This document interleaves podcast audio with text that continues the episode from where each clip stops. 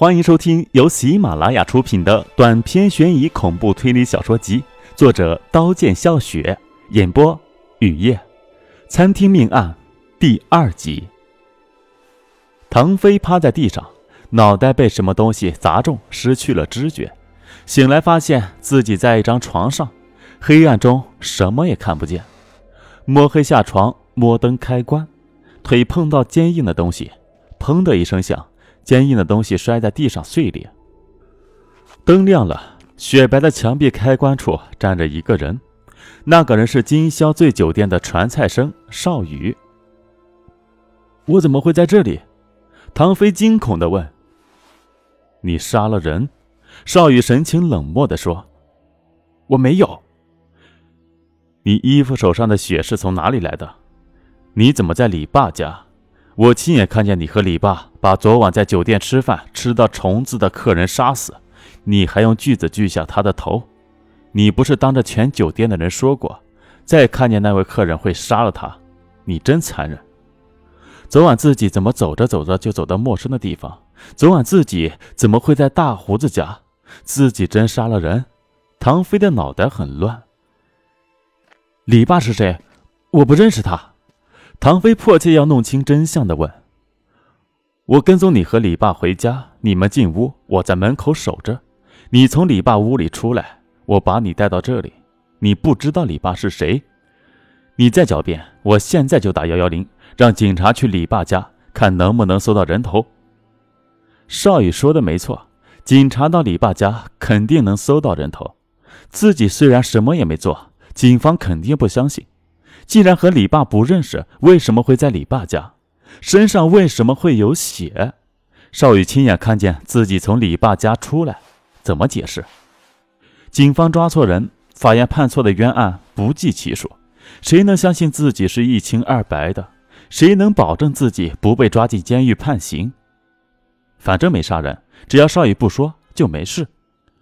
想到这里，唐飞不再辩解，语气温柔起来。完全没有上班时在少宇面前的飞扬跋扈了。别报警好吗？你有什么要求，我可以满足你，只要你不把今晚的事说出去。少宇的双手插进短发，靠墙坐在地上，表情非常痛苦，声音嘶哑地说：“我也不会相信你会杀人，可是我亲眼看见你杀人了。我袭击你，把你背到我租的屋里，不让你自首。总有一天，警察查出。”看我包闭罪，我说出真相，你是我的经理，我又于心不忍。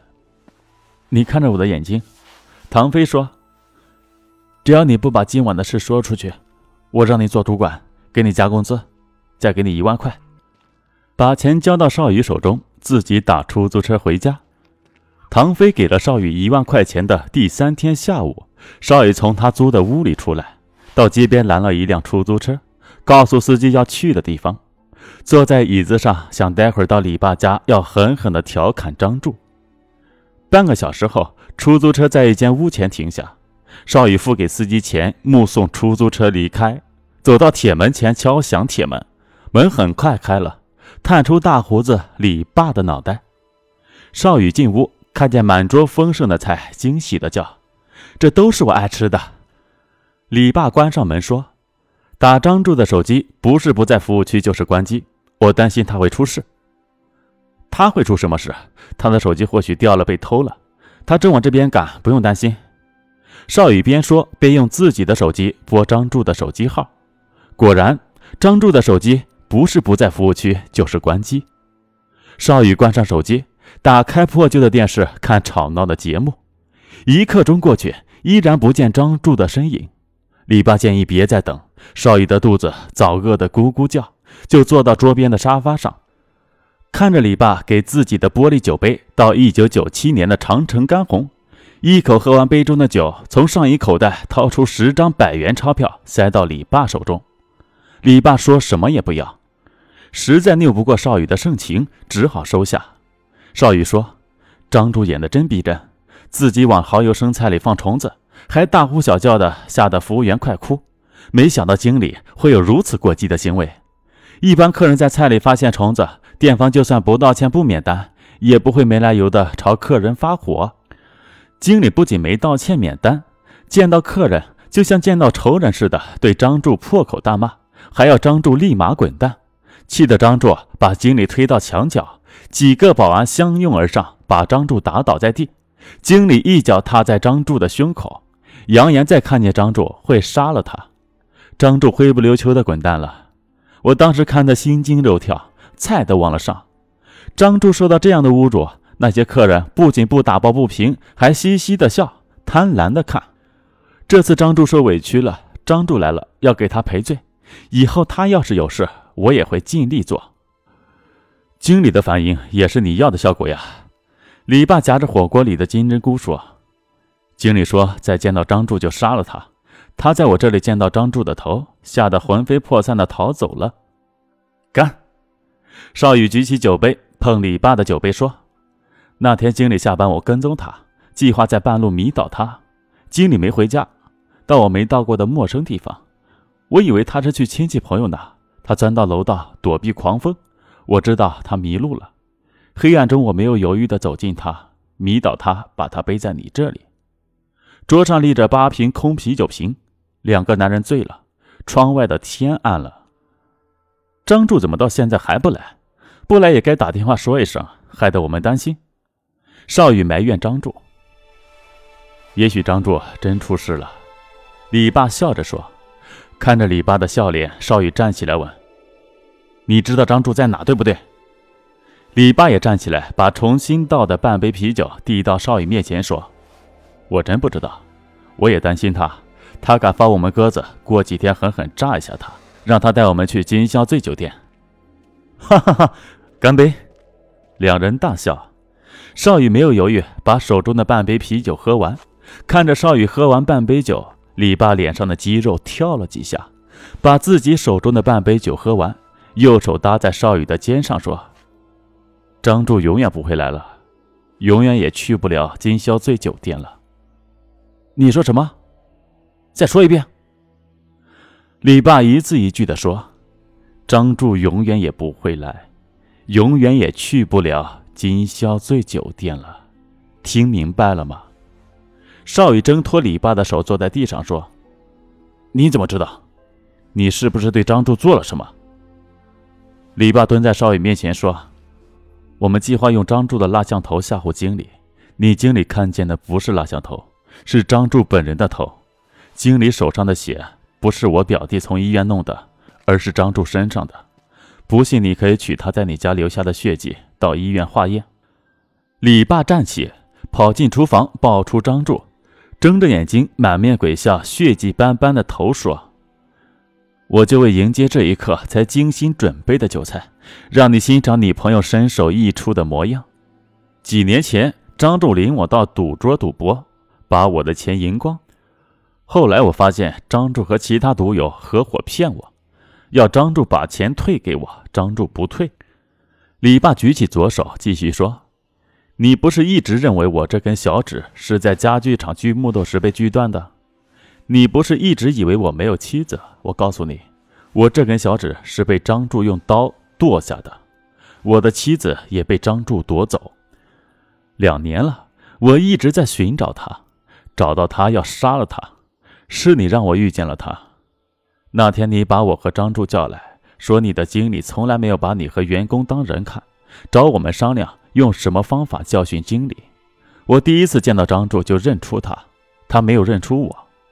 李爸用右手扯掉满脸的胡子，原来李爸的胡子是假的，脸上没有胡子。我们商量的结果是用蜡像头吓唬经理，吓唬经理前要张柱到金宵醉酒店吃饭，往菜里放虫子，故意挑起事和经理闹翻。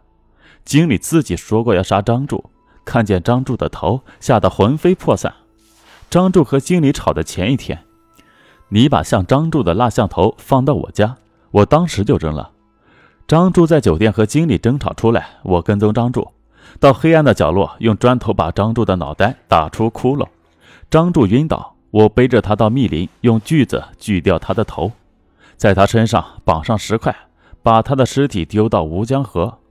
吴江河整年污染严重，看不见底。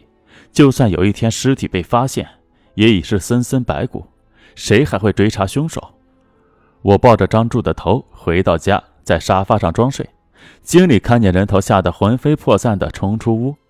你在门口把他打晕，背他回家，说看见他杀人了。他经历这离奇的事后，真的会相信自己杀了张柱？你答应先替他保密。有一天，张柱再次出现在经理面前，经理的生活会回到正轨。这本是无害的恶作剧。我和张柱相遇了，无害的恶作剧注定沦为悲剧。你是唯一知道真相的人，所以你不能活。少宇听完李爸的话，感到极度的震惊、恐惧、愤怒，猛地扑向李爸，浑身无力，瘫软倒地。你知道我在你最后喝的半杯啤酒里放了什么？药，李爸说。少宇的意识渐渐模糊，在模糊的意识中，隐约听见门咣当几声响，几个人在眼前晃过，完全失去了意识。醒来，眼前是白色的天花板、白色的墙壁、白色的被褥、白色的世界。大瓶的透明药水正透过针眼输送进自己的身体。床边站着经理唐飞，少宇知道自己被救了，现在正在医院。唐飞把一颗纽扣样的窃听器举到少宇眼前，说：“你和李爸的话已经全部在这窃听器里，铁般的证据在。李爸杀了人会受到法律的制裁。这窃听器是在你的上衣里找到的。给你一万块钱的那个晚上，我回家反复想，我杀没杀人？得到的结果是不知道。你说亲眼看见我和大胡子杀人，只要知道你说的是真话还是谎话，就知道我杀没杀人。”我在你来上班穿的几件衣服里放了窃听器，你和大胡子的话我全部听见了。幸亏警察及时赶到，不然你已命丧黄泉。少宇感激涕零的不知道说什么好，不停的向唐飞道歉。你不用道歉，只要把我给你的一万块钱还给我，我到警察面前什么也不说。不过，你不能到金宵醉酒店上班了。唐飞说。少宇连连点头。唐飞离开医院，狂笑起来。他觉得这个世界太疯狂，除了自己，谁也不知道当年张柱杀害了自己的妹妹。这么多年一直在寻找张柱，想报仇。张柱自己倒送上了门，被大胡子杀了，真是老天有眼。明天新的太阳会升起，妹妹你安息吧。唐飞知道，属于自己的生活已经到来。本集播讲完毕，感谢您的收听，欢迎订阅。